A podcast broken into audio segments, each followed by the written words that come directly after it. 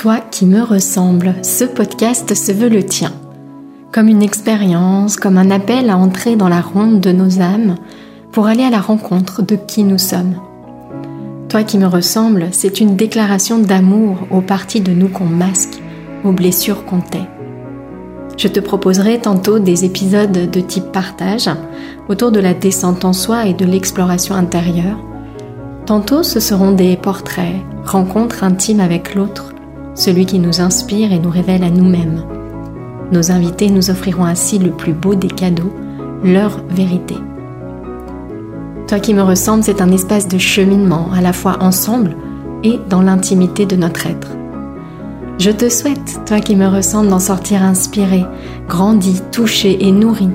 Que ces partages intimes et sans détour t'aident à trouver tes portes intérieures et à les ouvrir pour t'éveiller à qui tu es. Je suis Mylène, souvent coach et entrepreneur, toujours en cheminement vers qui je suis au-delà des étiquettes, des rôles et des masques. En ligne, sur mes différents sites, je partage mon approche d'un accompagnement authentique et inspirant, le coaching de l'alignement au projet.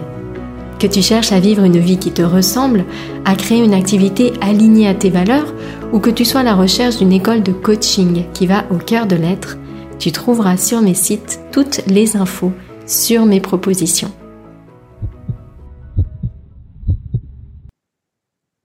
Accompagner les autres, pièges et clés. Dans cet épisode, j'ai eu envie de me pencher sur la thématique de l'accompagnement.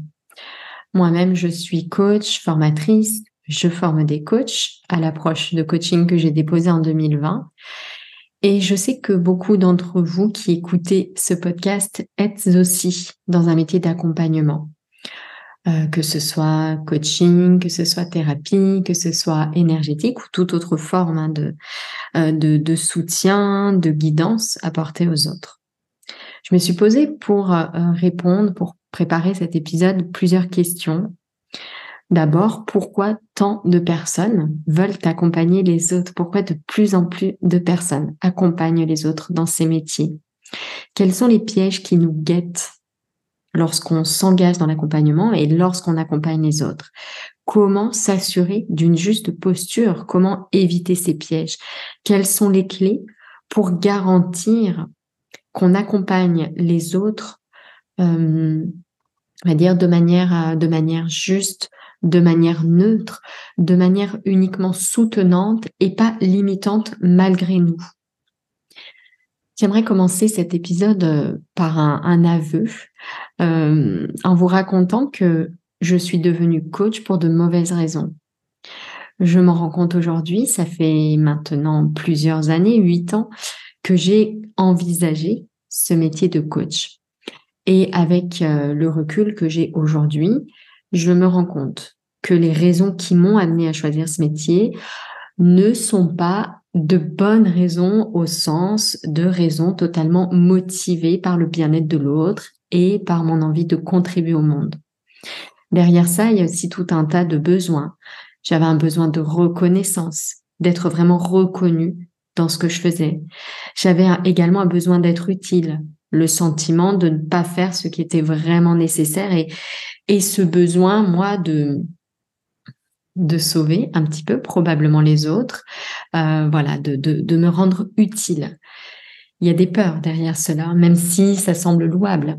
Il y a tout un tas de peurs. J'avais peur aussi d'autre chose, c'était de, de revenir à ma vie d'avant avant de découvrir tout cela, avant de m'intéresser au développement personnel, vraiment avant de, de me plonger dans, dans ce blog, dans ces articles, dans ces vidéos, etc.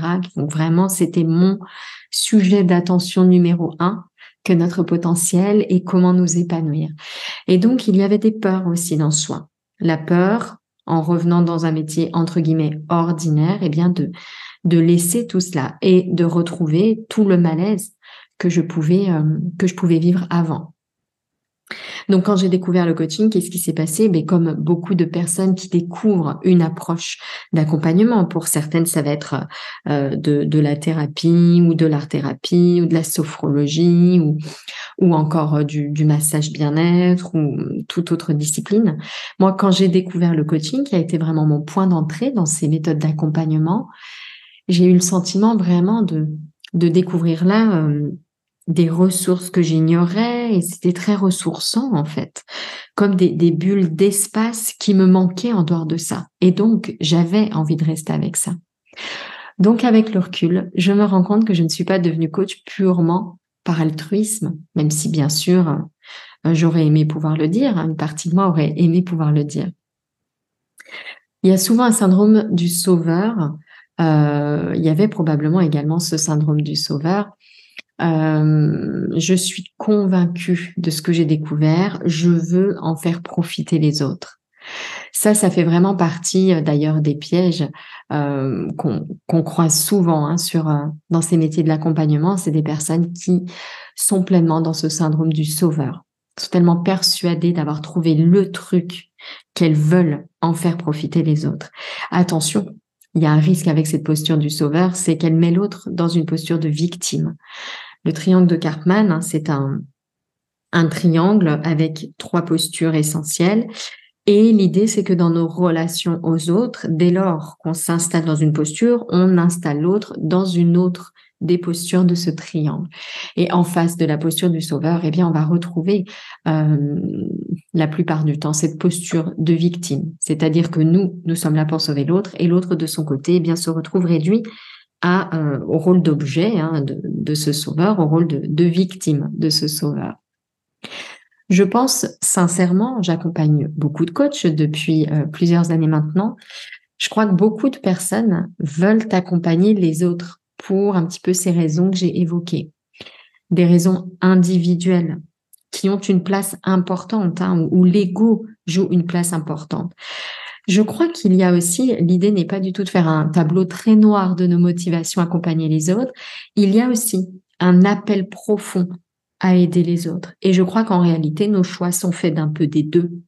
Et donc, personne n'est à blâmer. il y a une part de raison individuelle et il y a une part de, on pourrait dire d'appel plus profond, de motivation plus profonde, hein, qui est celle de contribuer à un monde meilleur. Je crois sincèrement que c'est notre, euh, notre grande mission, d'ailleurs, notre grand rôle, que de contribuer à ce monde meilleur. Seulement la clé pour le faire, ce n'est pas tant d'accompagner les, autres, et ce que je vais dire euh, semble peut-être un petit peu paradoxal ou bizarre, mais la clé pour contribuer à un monde meilleur, ce n'est pas tant d'accompagner les autres que de descendre de plus en plus profondément soi pour s'offrir à l'autre, mais de manière euh, la plus neutre, la plus juste possible. C'est vraiment cette notion de posture juste. Donc je pense qu'il y a beaucoup de ces raisons individuelles dans nos choix.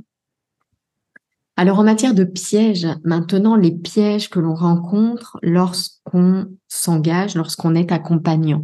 Je dis accompagnant au sens large, vous comprenez, il y a toute une palette d'approches, de disciplines et, de métiers derrière cela.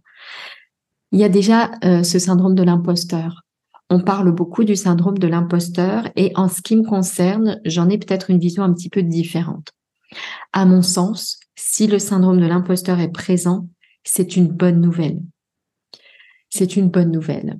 On n'accompagne pas les autres simplement parce qu'on a traversé soi-même quelque chose. On n'accompagne pas les autres simplement parce qu'on a traversé soi-même quelque chose. À mon sens, ça n'est pas suffisant pour pouvoir accompagner l'autre. On risque de tomber dans tout un tas d'écueils, comme ce que j'évoquais juste avant, le syndrome du sauveur. J'ai vécu ça, ça a marché pour moi, je veux le faire pour l'autre. D'ailleurs, ça m'a posé une question, une petite parenthèse, mais faut-il vraiment avoir traversé soi-même exactement ce que l'autre traverse? Et bizarrement, à cette question, j'ai répondu à la fois oui et non. Oui en un sens et non dans un autre sens. Je m'explique. À mon sens, il n'est pas nécessaire pour accompagner justement l'autre d'avoir vécu absolument les mêmes histoires particulières, les mêmes souffrances ou le même type de souffrance. Donc il n'est pas nécessaire que les expériences soit similaire. Par contre, ce qui, à mon sens, nécessaire et même indispensable, c'est d'avoir vraiment pleinement identifié l'ego, la place de l'ego, de l'avoir clairement identifié et de continuer à le faire. Il est vraiment nécessaire, je vais en reparler dans les clés bien sûr, mais d'avoir ouvert sa propre conscience à qui l'on est, nécessaire d'être au clair avec soi, ça paraît tout un monde en fait. Ce que je suis en train de dire, nécessaire d'être au clair avec soi. d'avoir ouvert sa conscience, c'est vraiment un chemin à continuer de suivre. Encore une fois, je vais en reparler. Être au clair avec soi, ses émotions, ses blessures, ses croyances, ses propres poids, ses propres limites, ses besoins, ses attentes. Donc, à mon sens, il n'est pas nécessaire d'avoir traversé les mêmes souffrances en termes d'histoire, de contexte, d'expérience vécue. Par contre, il est nécessaire d'être au clair avec ce grand travail sur les émotions, les blessures, les croyances, bref, tous les poids qui peuvent venir, on pourrait dire, alourdir notre relation à l'autre. Et dans notre posture d'accompagnant, c'est vraiment essentiel d'être au clair avec ça. Je pense d'ailleurs qu'en matière d'accompagnement, et pour moi ça c'est un piège, euh, les outils sont moins importants que la posture.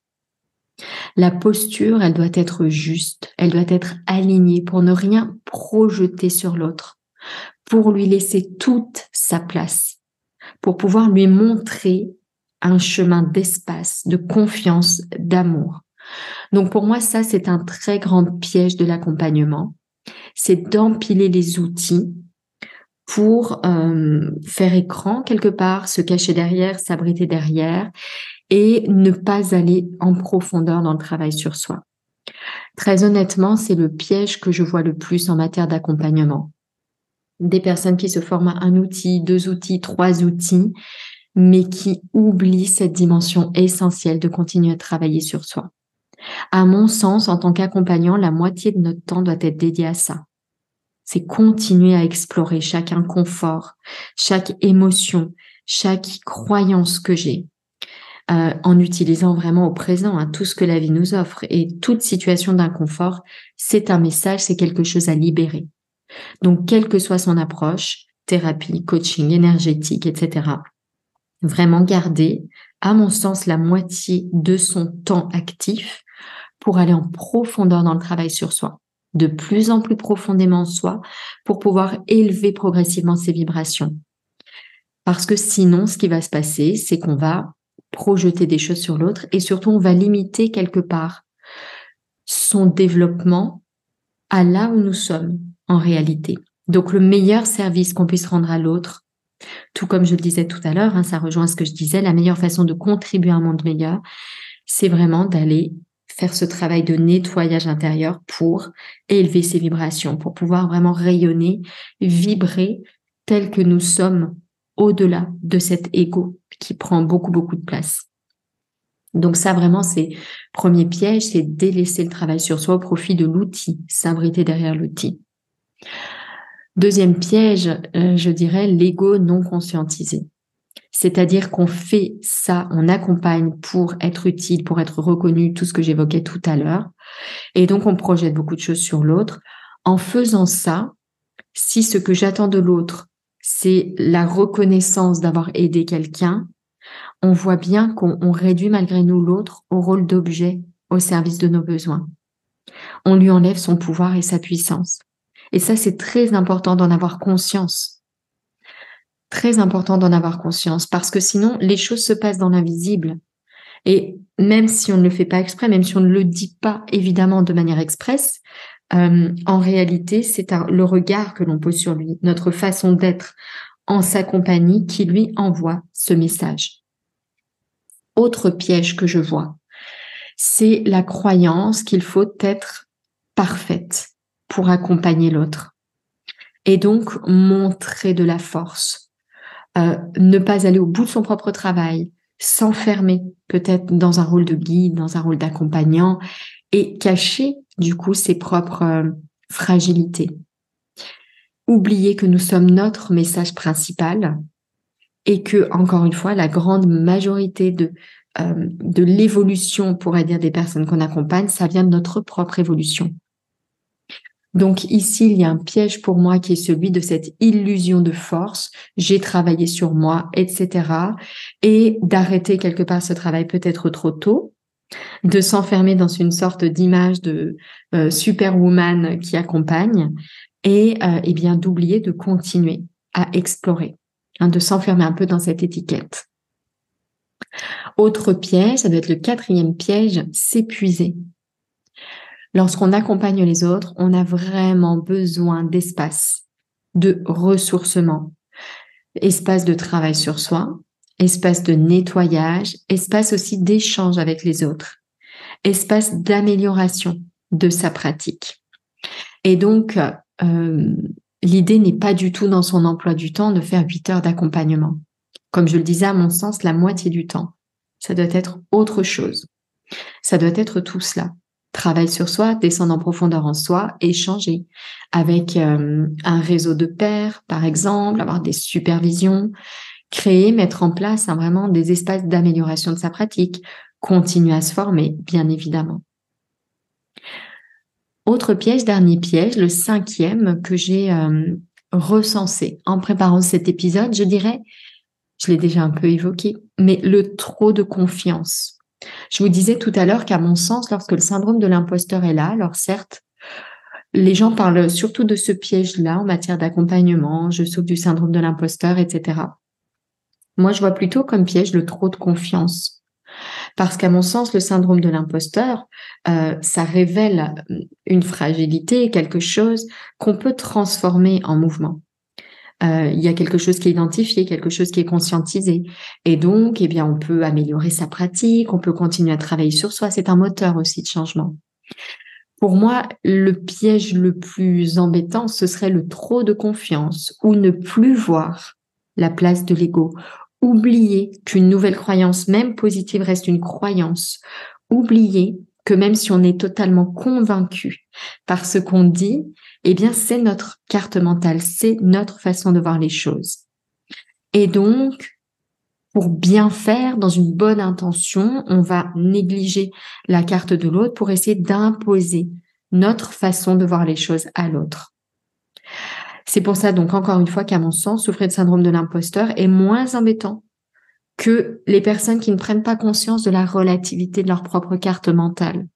Quand bien même, encore une fois, elles sont parfaitement convaincues, formées sur des outils, etc. Donc voilà pour moi un petit peu les pièges de cet accompagnement. Il y a cinq ou six pièges donc, que j'ai évoqués. Et donc maintenant, quelles sont les clés pour être accompagnant et ne pas tomber dans ces pièges? Première clé, à mon sens, c'est ce que j'appelle l'alignement. C'est vraiment s'engager, continuer un travail sur soi en profondeur. L'idée ici, c'est d'être parfaitement au clair avec ses besoins, avec ses peurs, avec ses croyances. Ça demande de faire un travail de plus en plus profond sur soi, de descendre de plus en plus profondément en soi pour être neutre dans sa posture. Alors comment ça se passe? Eh bien, c'est euh, ça peut être des retraites, ça peut être un accompagnement individuel, ça peut être des formations, euh, ça peut être des conférences, des, des week-ends d'immersion, etc. C'est vraiment tout ce qui va permettre euh, de dissiper les inconforts que l'on ressent. Voilà, pour cultiver, pour élever ses vibrations et avoir la posture la plus juste dans le sens de neutre et de vibrante. Parce que c'est là qu'on va apporter encore une fois eh bien, le meilleur à la personne qui est face à nous. La deuxième clé, à mon sens, c'est la notion d'écoute. Avoir une écoute libre d'attente. Avoir une écoute libre d'attente, c'est-à-dire être là avec l'autre et pas pour se rendre utile ou pour quelque chose, être avec l'autre. Ça parle également de cette idée de ne rien savoir déjà.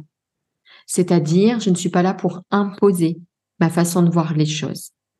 Alors, ça va peut-être être à nuancer selon les approches. Moi, je parle principalement du coaching. Mais je crois que c'est essentiel dans tous les accompagnements pour faciliter l'échange avec l'autre que de se mettre pleinement à son écoute et d'être très conscient de sa propre carte mentale pour pouvoir s'ouvrir à l'autre. La troisième clé, à mon sens, c'est de poser sur l'autre un regard de confiance. Je reparle ici bien sûr de la posture de sauveur. Attention, à cette posture de sauveur, j'ai la connaissance, je sais, je suis là pour vous apprendre, qui peut transformer l'autre en victime. C'est vraiment important d'être pleinement à l'écoute de ça pour poser au contraire sur l'autre un regard qui dit tu as toutes les ressources en toi.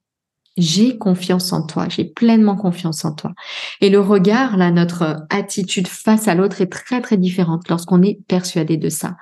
Donc ça, c'est vraiment une, euh, on va dire, une conviction profonde, une certitude, une confiance qui est à cultiver. Bien sûr, si j'ai confiance en la vie, et donc confiance en moi, je vais avoir confiance en l'autre.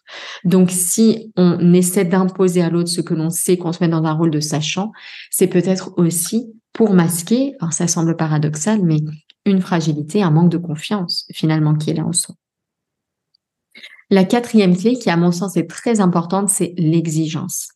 Il est essentiel dans nos rôles d'accompagnement de ne pas se reposer sur ce qu'on croit bien faire, sur ce qu'on croit savoir, mais vraiment être dans un souci d'amélioration de sa pratique. Ça peut être des formations continues, ça peut être de la supervision de pratique, ça peut être faire partie d'un réseau, d'un groupe de pairs. C'est vraiment d'être pleinement attentif à cela, à toujours essayer de faire mieux. Parce que notre rôle, l'enjeu est important, est essentiel. En n'oubliant pas une chose, c'est que cette exigence s'applique également et avant tout au travail sur soi. Pour moi, il y a une cinquième clé essentielle pour ne pas tomber dans les différents pièges qu'on a évoqués, c'est la notion d'autonomie. Pour moi, c'est vraiment quelque chose qu'on doit avoir à l'esprit lorsqu'on accompagne les autres. C'est de veiller à ne pas rendre l'autre dépendant de soi, dépendant de sa lumière, mais au contraire l'aider à briller de sa propre lumière. Et ça, ça commence vraiment par le regard qu'on pose sur l'autre. À mon sens, ça doit aussi avoir sa place dans nos propositions. Proposer des choses, peut-être en complément, donc avoir différentes formes d'accompagnement pour, eh bien, aider l'autre. Vous savez, vous connaissez ce proverbe chinois, plutôt que de donner un poisson, apprendre à l'autre à pêcher. Pour moi, c'est vraiment quelque chose qui est très important dans notre rôle d'accompagnant. Si on n'aide pas l'autre à cultiver sa propre autonomie, à mon sens, il, est bon de, s'interroger sur les besoins, sur ce qu'on recherche, sur ce qu'on essaie de nourrir dans cette relation d'accompagnement. Est-ce qu'on se satisfait de la dépendance que l'autre peut avoir par rapport à nous? Alors, autre clé que je voulais évoquer peut-être plus rapidement, euh, c'est trois autres clés qui sont dans les qualités de l'être coach. Dans le parcours coach, hein, je forme des coachs à mon approche. Et il y a trois autres qualités qui sont à mon sens essentielles. L'adaptation, l'action, la bienveillance, que je ne vais pas développer ici. Mais au-delà de rentrer dans le détail, on est vraiment sur cette importance d'une présence à soi-même, qu'on acquiert par le travail intérieur. Plus je vais être juste et clair avec moi, plus je vais pouvoir l'être dans ma relation à l'autre. Alors, que faire maintenant? Compte tenu de tout ce que j'ai évoqué ici, si vous n'êtes pas encore accompagnant, je vous invite à choisir une formation qui insiste sur cette dimension de la posture, la posture juste. Si vous êtes déjà accompagnant, si vous êtes déjà pardon, accompagnant, ce que je vous invite à faire, c'est vraiment à aller chercher de la supervision, à faire partie de réseaux de professionnels, à lire, à vous former encore, à faire un travail approfondi sur vous-même. Hein. Attention à ne pas tomber dans le piège, encore une fois, des outils qu'on accumule. Je vous invite aussi à faire une chose qui semble peut-être un peu paradoxale, mais à mon sens, elle est très importante. C'est de ne pas hésiter à vous ouvrir à d'autres approches pas pour cumuler les outils, mais pour ne pas vous enfermer dans un cadre de référence, pour garder votre ouverture. Cette ouverture, elle est essentielle. Sinon, on va avoir tendance à imposer malgré nous nos croyances, notre carte mentale à l'autre. Plus on va avoir d'approche et d'ouverture, plus on va réaliser qu'il y a des grandes idées communes, mais qu'au-delà, on ne peut pas être affirmatif et enfermer l'autre dans une façon de faire, dans un chemin. Il est essentiel plutôt d'aider l'autre à créer son chemin. Et donc d'insister dans votre posture et bien sûr dans votre accompagnement sur cette dimension de la posture, de l'être, plutôt que sur une approche et s'enfermer dans un outil. Il y a une chose que je n'ai pas abordée, c'est la dimension entrepreneuriale de ces métiers de l'accompagnement, parce que je dirais que pour moi, elle est le reflet, hein, notre, euh, dire notre réussite entrepreneuriale, en partie, en grande partie, de ces qualités d'être. En réalité, plus je suis au clair avec moi, plus je vais être au clair avec mon entreprise, plus ça va être fluide ma communication, ma vente et donc ma réussite. Si mon pourquoi est fort également dans ma, mon projet d'entreprise, ma création d'entreprise, mon développement, le comment n'est qu'un détail. Je sais qu'on est persuadé de l'inverse, qu'on se forme beaucoup sur les outils, les réseaux, etc. dans le détail. Dites-vous bien que la clé, c'est vraiment cette posture, cette fluidité qu'on peut trouver en soi, uniquement en partant de soi. Dans l'idéal, trouver une formation qui aborde cet aspect-là. Et si vous êtes déjà accompagnant, éventuellement, trouver une formation à l'entrepreneuriat, mais attention, qui ne soit pas purement technique, car encore une fois, la technique n'est pas la clé, mais vraiment une formation qui va partir de l'être soi pour, eh bien, euh, vendre comme la suite de son message. Mais voyez vraiment faire quelque chose de très fluide, un circuit très fluide. Voilà, à mon sens, les clés de l'accompagnement, d'un accompagnement juste, et c'est d'autant plus important qu'il y a de plus en plus d'accompagnement et de plus en plus de demandes d'accompagnement. Donc, je crois que nous avons vraiment un rôle à jouer, un rôle euh, à jouer pour être rigoureuse dans ce qu'on propose, pour être juste dans ce qu'on propose, pour que notre accompagnement ne soit pas contre-productif, même s'il joue toujours son rôle hein, sur le chemin, confiance en la vie, ça a sa place, mais nous pouvons faire mieux. Nous pouvons élever davantage les vibrations de l'autre, nous pouvons dissiper plus vite certaines choses si ce travail est déjà fait pour nous et vraiment tout par delà, vous l'avez compris. De mon côté, pour terminer, je propose deux choses en lien avec ce que j'ai évoqué dans cet épisode. La première, c'est un parcours coach. Mais attention, c'est pas du coaching classique, c'est un coaching de lettres que j'appelle le coaching de l'alignement projet que j'ai créé, déposé en 2020. Donc, je propose un, parcours coach qui repose en grande partie sur un travail individuel, un travail sur soi en profondeur. Vous l'avez compris, pour moi, c'est essentiel. Et la deuxième chose, je proposerai à partir de 2024 un programme qui s'appelle Exponentiel pour développer son entreprise de cœur en conscience, en partant de soi. Parce qu'encore une fois, pour moi, c'est vraiment la clé, ce pourquoi, euh, la clé de notre réussite en tant qu'entrepreneur. Vous pouvez retrouver ces différentes euh, formations, ces différentes propositions sur mon site, Les Défis des Filles Zen. Merci beaucoup pour votre écoute. Si tu entends ce message, c'est que tu as écouté l'épisode jusqu'au bout. Et pour cela, je te dis un grand merci. J'espère que cet épisode t'a inspiré, touché, nourri. Si c'est le cas, n'hésite pas à partager ce podcast autour de toi avec le hashtag Toi qui me ressemble. Et si tu souhaites écouter d'autres épisodes inspirants, tu peux t'abonner directement au podcast sur la plateforme que tu utilises. À très bientôt dans un prochain épisode, Toi qui me ressemble.